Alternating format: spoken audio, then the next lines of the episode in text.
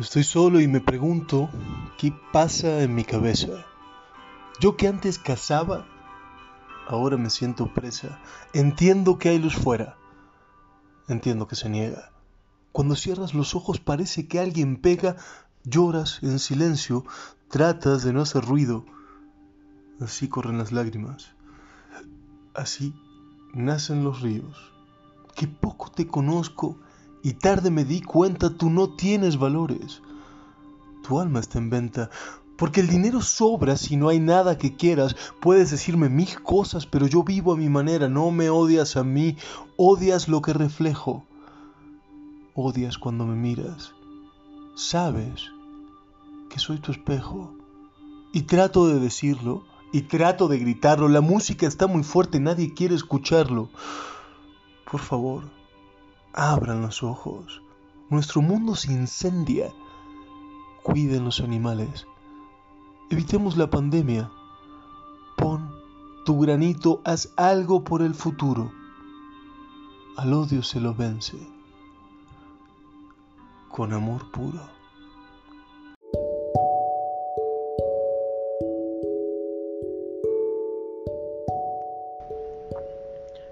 El poder de la soledad. La soledad a veces es extremadamente seductora. A veces la escogemos por voluntad propia, a veces son las circunstancias las que nos llevan a refugiarnos en nuestra soledad.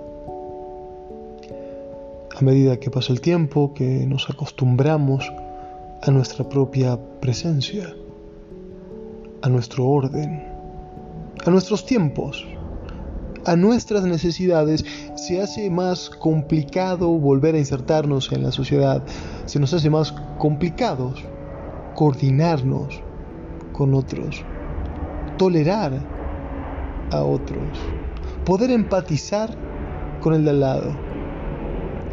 La soledad tiene este gustito dulce que nos da el ser amos y señores de nuestro tiempo, de nuestro espacio nuestra vida. Por supuesto que este gustito dulce se torna agrio a veces cuando tenemos un exceso de soledad, cuando no es algo voluntario, sino algo impuesto por el afuera, por una circunstancia que nos excede.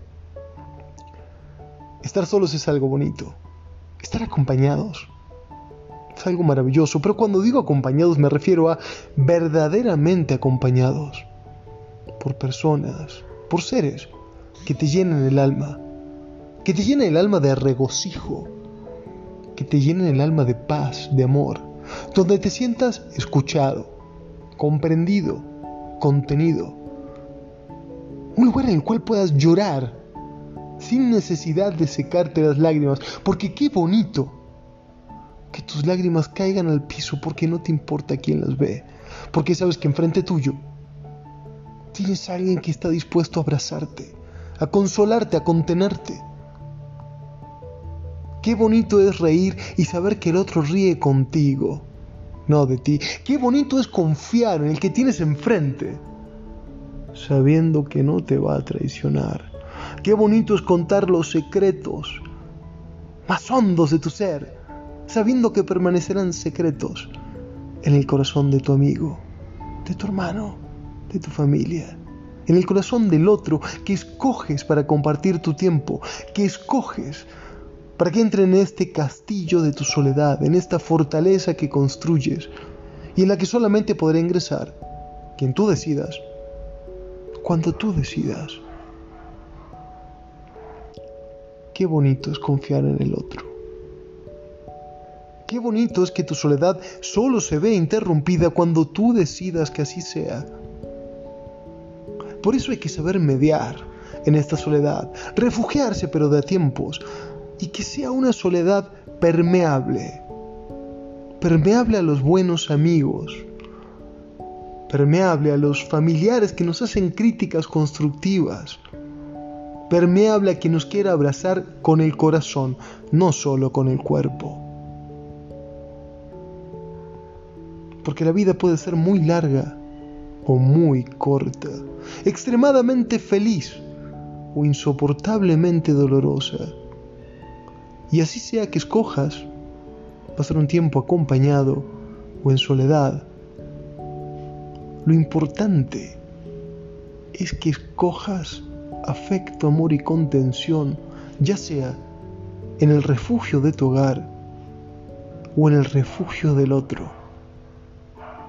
Porque siempre necesitamos un refugio, un lugar donde poder ser nosotros mismos, así sea en soledad o así sea en compañía.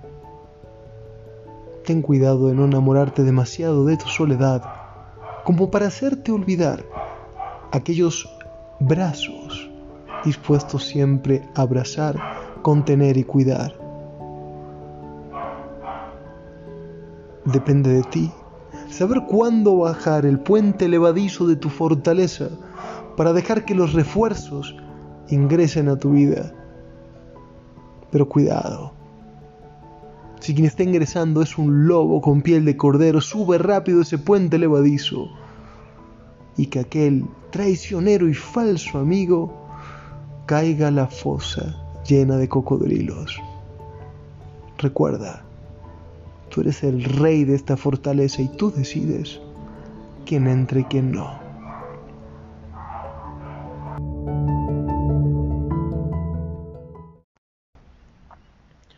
El poder de la soledad. La soledad a veces es extremadamente seductora. A veces la escogemos por voluntad propia, a veces son las circunstancias las que nos llevan a refugiarnos en nuestra soledad.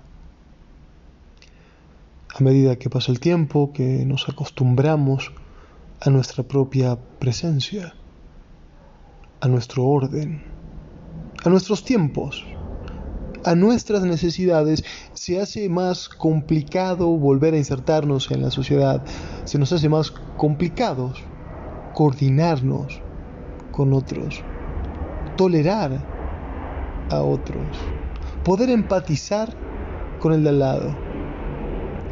La soledad tiene este gustito dulce que nos da el ser amos y señores de nuestro tiempo, de nuestro espacio de nuestra vida.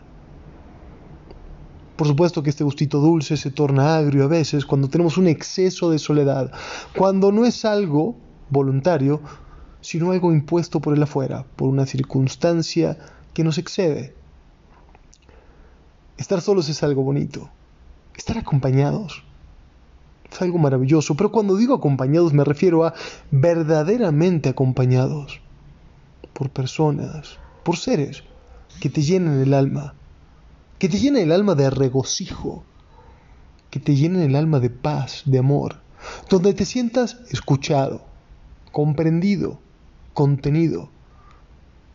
Un lugar en el cual puedas llorar sin necesidad de secarte las lágrimas, porque qué bonito que tus lágrimas caigan al piso porque no te importa quién las ve, porque sabes que enfrente tuyo tienes a alguien que está dispuesto a abrazarte, a consolarte, a contenerte. Qué bonito es reír y saber que el otro ríe contigo, no de ti. Qué bonito es confiar en el que tienes enfrente, sabiendo que no te va a traicionar. Qué bonito es contar los secretos más hondos de tu ser, sabiendo que permanecerán secretos en el corazón de tu amigo, de tu hermano, de tu familia en el corazón del otro que escoges para compartir tu tiempo, que escoges para que entre en este castillo de tu soledad, en esta fortaleza que construyes y en la que solamente podrá ingresar quien tú decidas, cuando tú decidas. Qué bonito es confiar en el otro. Qué bonito es que tu soledad solo se ve interrumpida cuando tú decidas que así sea. Por eso hay que saber mediar en esta soledad, refugiarse pero de a tiempos, y que sea una soledad permeable, permeable a los buenos amigos, permeable a los familiares que nos hacen críticas constructivas, permeable a quien nos quiera abrazar con el corazón, no solo con el cuerpo. Porque la vida puede ser muy larga o muy corta extremadamente feliz o insoportablemente dolorosa. Y así sea que escojas pasar un tiempo acompañado o en soledad, lo importante es que escojas afecto, amor y contención, ya sea en el refugio de tu hogar o en el refugio del otro. Porque siempre necesitamos un refugio, un lugar donde poder ser nosotros mismos, así sea en soledad o así sea en compañía. Ten cuidado de no enamorarte demasiado de tu soledad como para hacerte olvidar aquellos brazos dispuestos siempre a abrazar, contener y cuidar. Depende de ti saber cuándo bajar el puente levadizo de tu fortaleza para dejar que los refuerzos ingresen a tu vida. Pero cuidado. Si quien está ingresando es un lobo con piel de cordero, sube rápido ese puente levadizo y que aquel traicionero y falso amigo caiga a la fosa llena de cocodrilos.